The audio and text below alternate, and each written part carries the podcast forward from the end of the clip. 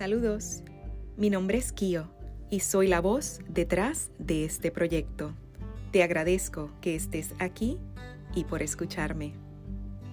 Seré tu acompañante en tu camino de regreso a la fuente de sabiduría, de tu intuición y de tu esencia, para que así puedas llegar a amarte tal y como eres. El propósito de este podcast es inspirarte, de expandir amor y de expandir conciencia, sembrando así semillas de luz para recordarle a cada persona de su grandeza y de su valor. En cada episodio iremos recorriendo diferentes senderos, caminos y rutas del mapa de vida con el objetivo de reconectar con nuestro ser más puro y consciente. Soy la creadora del seminario y retiro Ámate ¿Qué esperas? que tiene como propósito llevar a las personas a su centro para recordarles cómo amarse incondicionalmente. Si quieres regresar a tu fuente de vida y tu verdad, dame tu mano y te acompaño.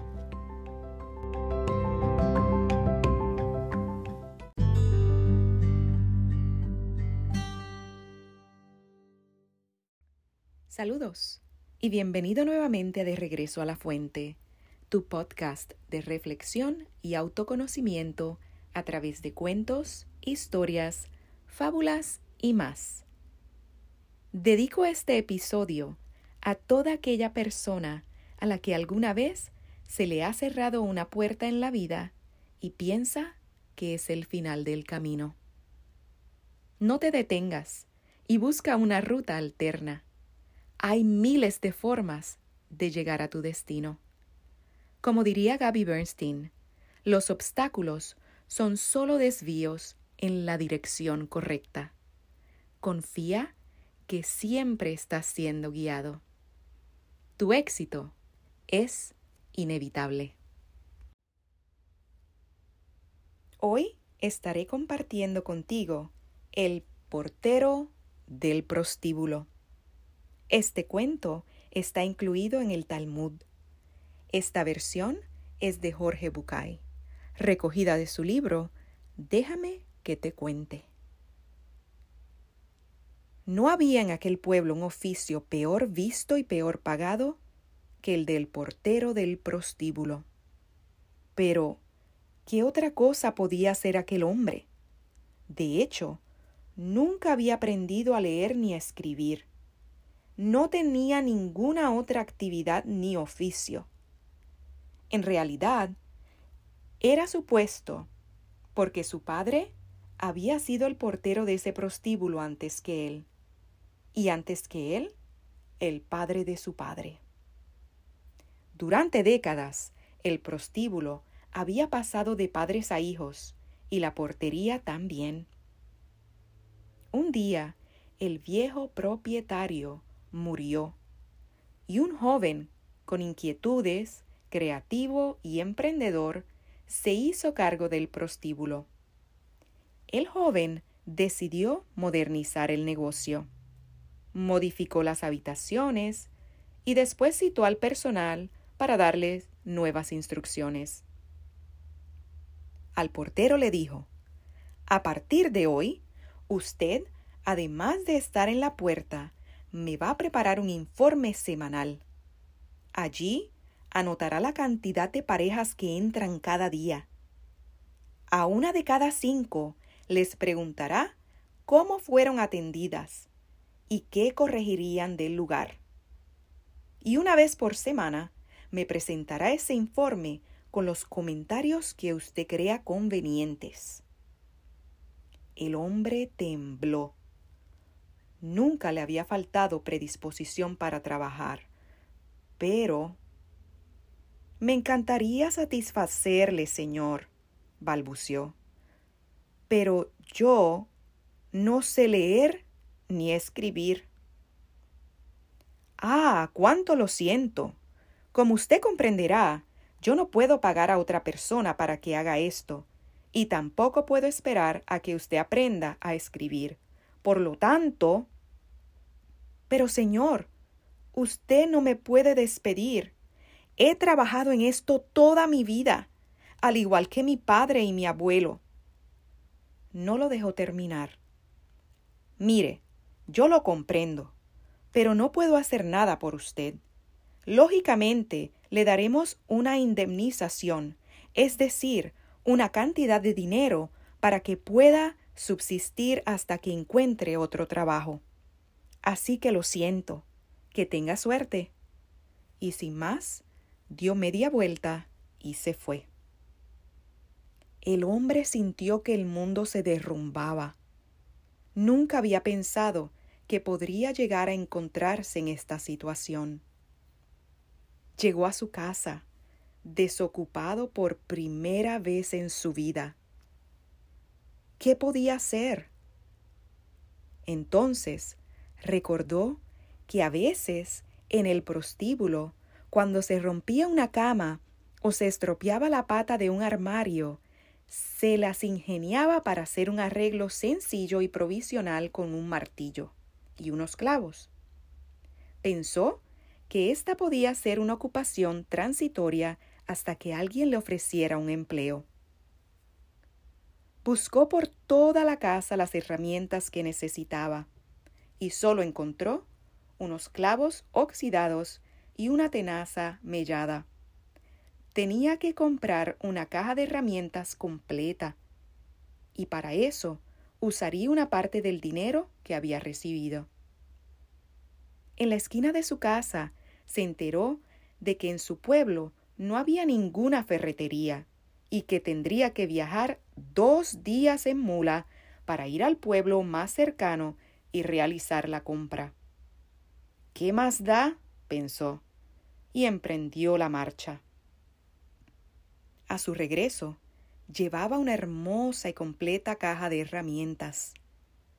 No había terminado de quitarse las botas cuando llamaron a la puerta de su casa. Era su vecino venía a preguntarle si no tenía un martillo. Mire, sí, lo acabo de comprar, pero lo necesito para trabajar. Como me he quedado sin empleo. Bueno, pero yo se lo devolvería mañana, muy temprano. Está bien. A la mañana siguiente, tal como había prometido, el vecino llamó a su puerta. Mire, todavía necesito el martillo. ¿Por qué no me lo vende?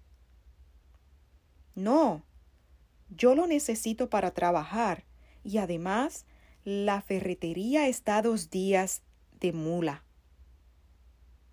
Hagamos un trato, dijo el vecino. Yo le pagaré a usted los dos días de ida y los dos días de vuelta más el precio del martillo. Total, usted está sin trabajo. ¿Qué le parece?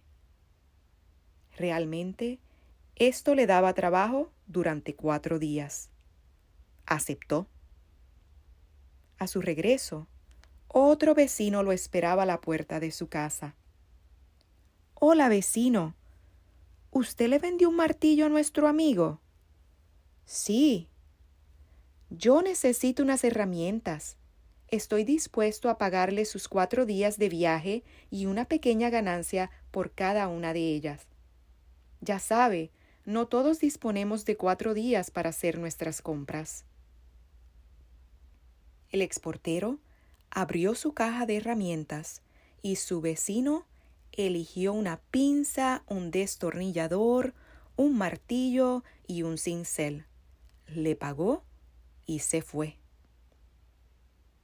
¿No todos disponemos de cuatro días para hacer nuestras compras? recordaba. Si esto era cierto, mucha gente podría necesitar que él viajara para traer herramientas. En el siguiente viaje, decidió arriesgaría algo del dinero de indemnización trayendo más herramientas de las que había vendido. De paso, podría ahorrar tiempo en viajes. Una vez por semana, el ahora vendedor de herramientas viajaba y compraba lo que necesitaban sus clientes. Pronto se dio cuenta de que si encontraba un lugar donde almacenar las herramientas, podía ahorrar más viajes y ganar más dinero. Así que alquiló un local. Después, amplió la entrada del almacén y unas semanas más tarde añadió un escaparate de manera que el local se transformó en la primera ferretería del pueblo. Todos estaban contentos y compraban en su tienda.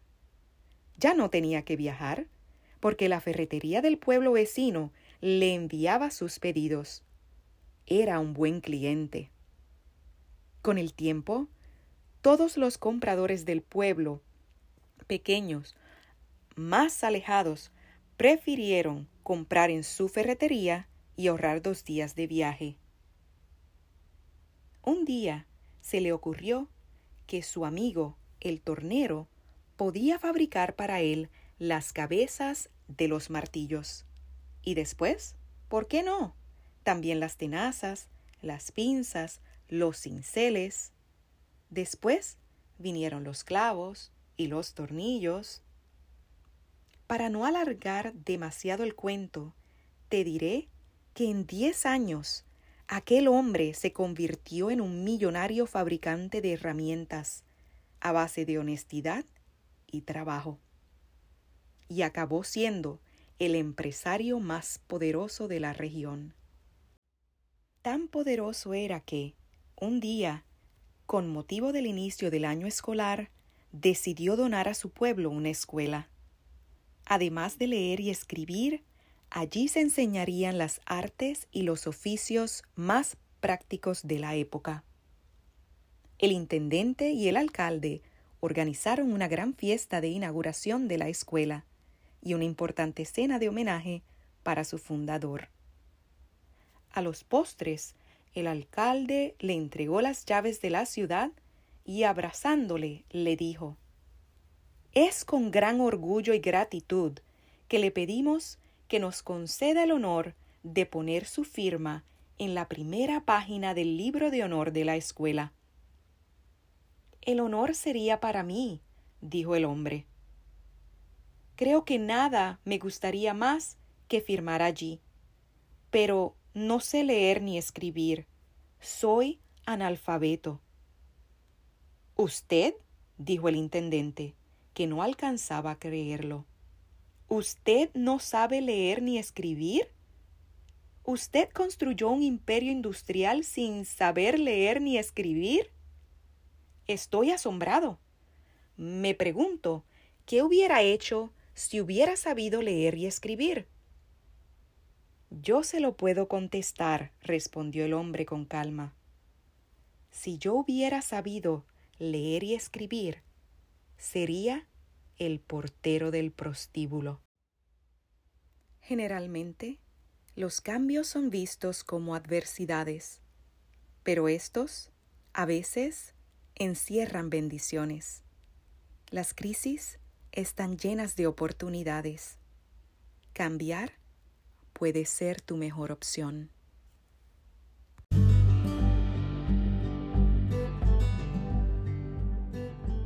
te invito a reflexionar. Toma unos minutos, ya sea en la mañana o en la noche, para escribir en tu diario tus pensamientos, sentimientos y emociones sobre este tema. Recuerda que en el silencio y en la atención plena yacen las respuestas que buscas. La sabiduría está siempre en tu interior. Si conoces algún cuento, historia o fábula y quieres compartirla conmigo para que le dé voz en esta plataforma, te invito a que me envíes un correo electrónico a puroamorenacción@gmail.com o dejes un mensaje en mi cuenta de Instagram arroba kio-colón. Si quieres conectar conmigo en las redes, me encuentras en mi canal de YouTube Puro Amor en Acción donde comparto meditaciones y ejercicios de atención plena para vivir más conectados al momento presente. y en el grupo de Facebook De Regreso a la Fuente, Cuentos para despertar adultos.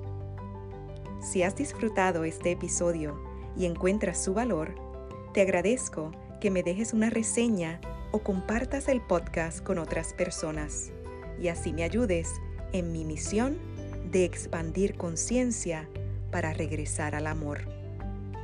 Gracias y hasta la próxima.